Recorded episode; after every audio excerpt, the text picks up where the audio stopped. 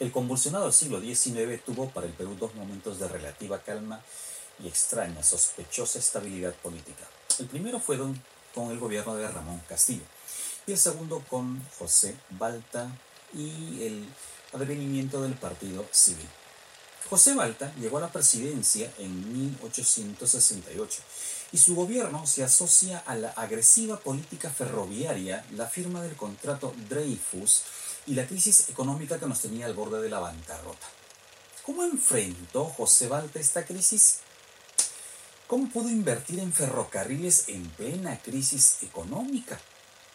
¿Y por qué tuvo un final tan violento, tan sangriento? Esta vez hablaré sobre el gobierno de José Balta, la era de los ferrocarriles, el escándalo de las obras públicas y el contrato Dreyfus de 1869.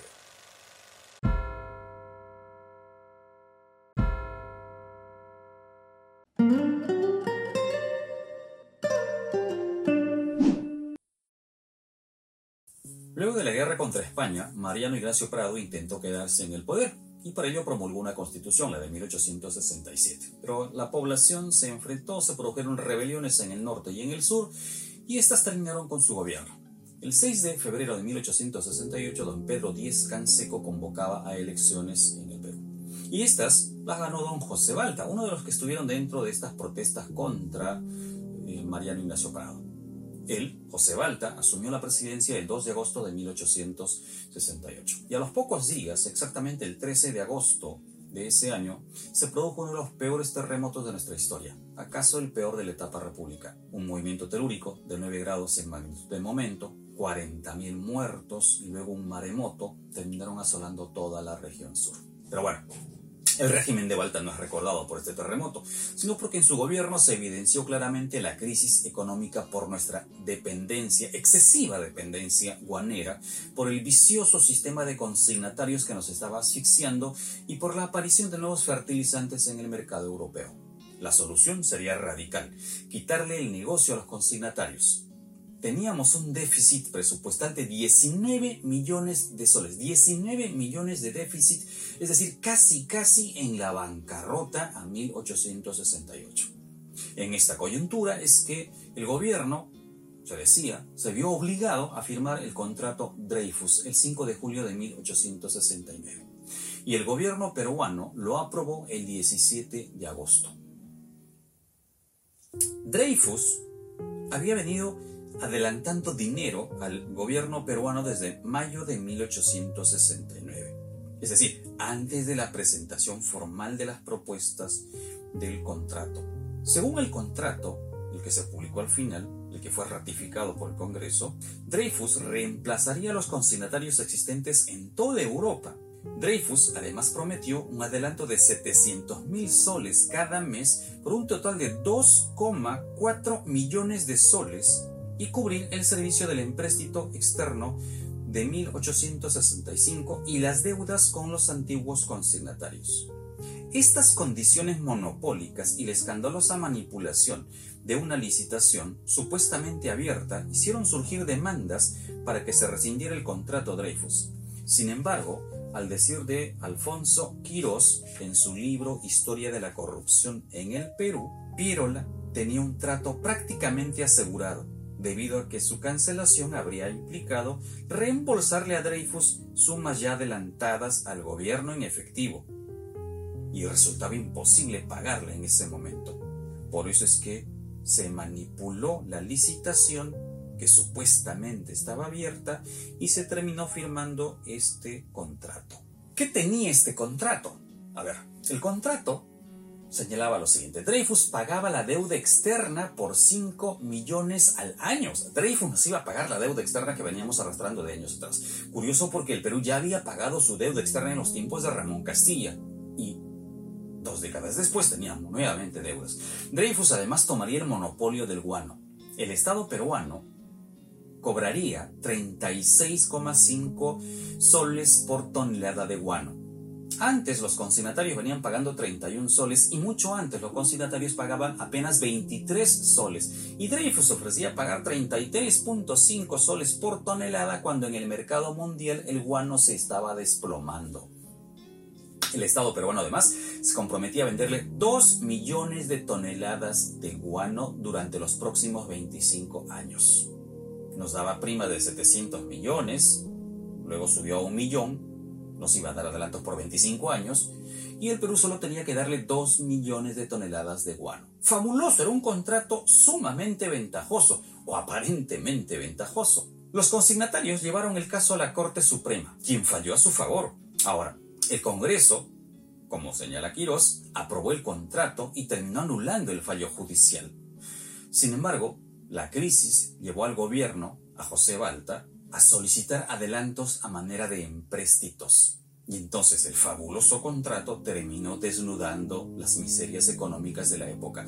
Un contrato de 59 millones en 1870, otro adelanto de 75 millones en 1871, además que la casa judío-francesa Dreyfus nos estaba cobrando 350 mil libras esterlinas por administrar los intereses de los gravámenes que generaban los bonos de los ferrocarriles que planeaba construir José Balta. Lo cierto es que se agotaron los adelantos de este contrato en los préstamos que solicitó el gobierno y uno más que vendría todavía con Manuel Pardo. En cuatro años, lo que se había proyectado para 25 terminó consumiéndose.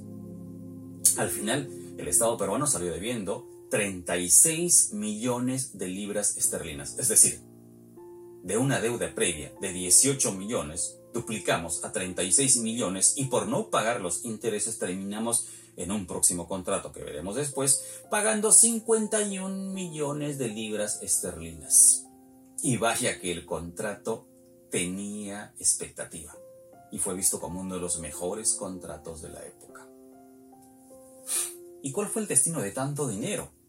Pues fueron a parar a obras públicas, principalmente a ferrocarriles.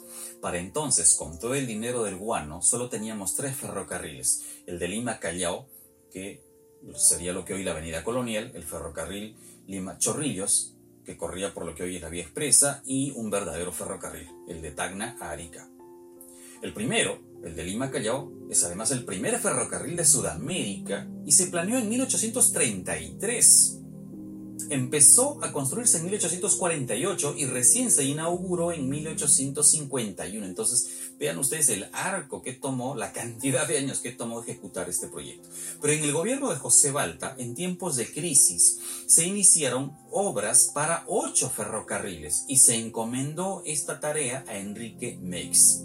Entonces pasamos de tener 90 kilómetros de línea ferroviaria a 947 kilómetros de red vial. Pero el ideólogo no fue Enrique Mex, el ideólogo, el profeta de los ferrocarriles, fue don Manuel Pardo y Lavalle, quien soñaba con unir la sierra y la costa peruana para exportar esta materia prima, esta riqueza que tenemos en los Andes.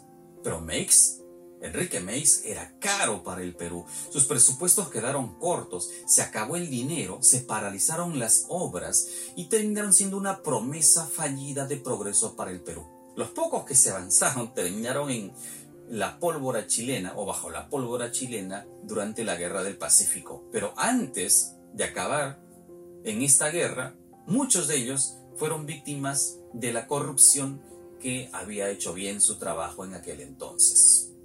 Alfonso Quirós señala, dentro de esta línea de corrupción en las obras públicas de José Balta, por ejemplo, que en 1870 Enrique Meix invitó a 800 personas para un gran banquete y nos costó 47.500 soles. O para la inauguración del ferrocarril Arequipa-Mollendo en 1871, terminó invitando a mil personas y generando un presupuesto inmenso para el Estado peruano.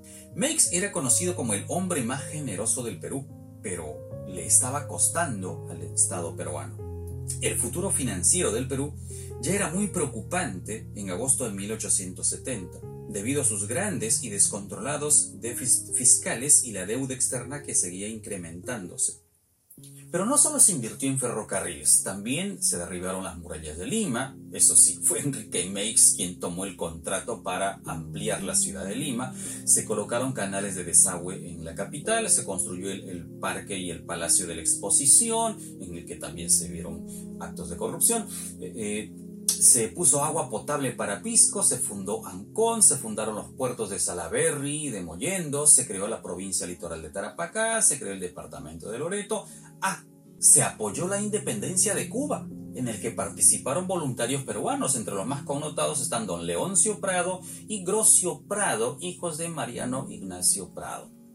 Y como era de esperarse, estas obras dentro del gobierno de José Balta estuvieron envueltas en escándalos de corrupción. En 1872 se dieron elecciones presidenciales, en las que participó la Sociedad Independencia Electoral, base del Partido Civil, del cual formaba parte don Manuel Pardo y Lavalle, un liberal civil marcado antimilitar para la época y obviamente con anticuerpos entre los políticos tradicionales de ese entonces. Balta apoyaba a José Rufino Echenique. Pardo ganó las elecciones de manera arrolladora, siendo elegido como el primer presidente civil del Perú. Los militares, más conservadores, temiendo perder sus privilegios, promovieron un golpe de Estado a José Balta el 22 de julio de 1872. Este golpe de Estado lo llevarían a cabo los hermanos Gutiérrez.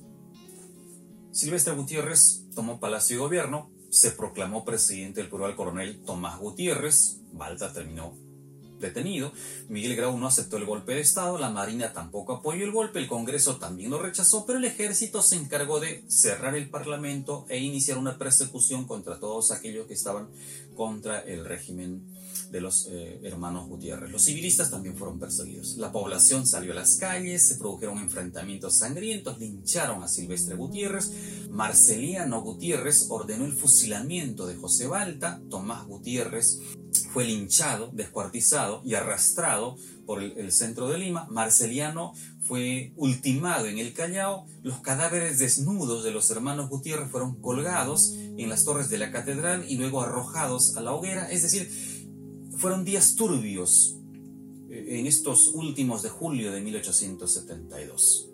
Manuel Pardo asumió el mando en agosto de ese año 1872 y en su primer discurso fue categórico. La bancarrota era inminente y si se querían tomar medidas para salvar al país, estas deberían ser drásticas. Habría que reducir el presupuesto, habría que crear nuevos impuestos y llevar al país a una situación de riesgo. Los millones que había generado el guano se habían diluido.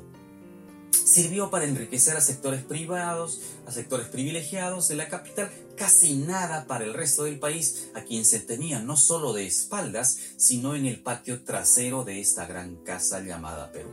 Las cuestionables obras públicas de Balta dejaban en cuidados intensivos a nuestra economía. La farsa del progreso, sin embargo, no terminaría aquí. Lo peor estaba por venir.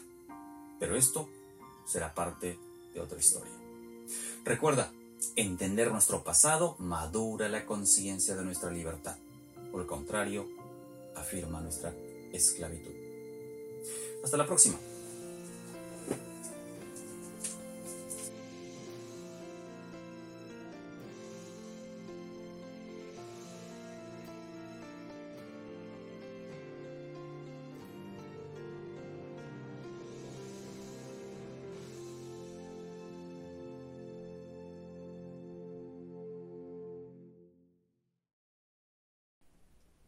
Cuestionables trabajos. Corta otra vez acá.